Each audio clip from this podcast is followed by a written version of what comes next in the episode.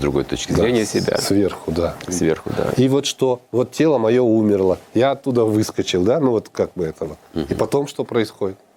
Если смерть, то это значит происходит по плану свыше. Не я умираю, а мне приходится умирать.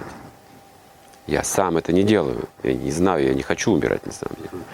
Поэтому существуют законы, силы определенные, которые заставят меня выйти из тела, умереть, то есть срок пришел. И затем уже все готово для меня. То есть будут проводники, они меня приведут в следующее место, куда мне предназначено.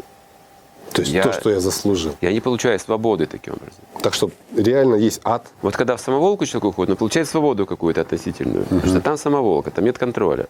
Но его все равно заметят как-то и накажут за это. Но в этот момент он чувствует свободу. Но когда он именно идет по назначению, за пределы части, скажем, по приказу, это другое. Он должен выполнить следующее какое-то задание. Вот в чем дело. То есть после смерти у нас есть задача. Задача. Смерть потому, что у нас наши задачи меняются. Вот с этого фронта перебрасываем на этот фронт. Вот что это означает. Поэтому как только мы умираем, нас перебрасывают в необходимое следующее место.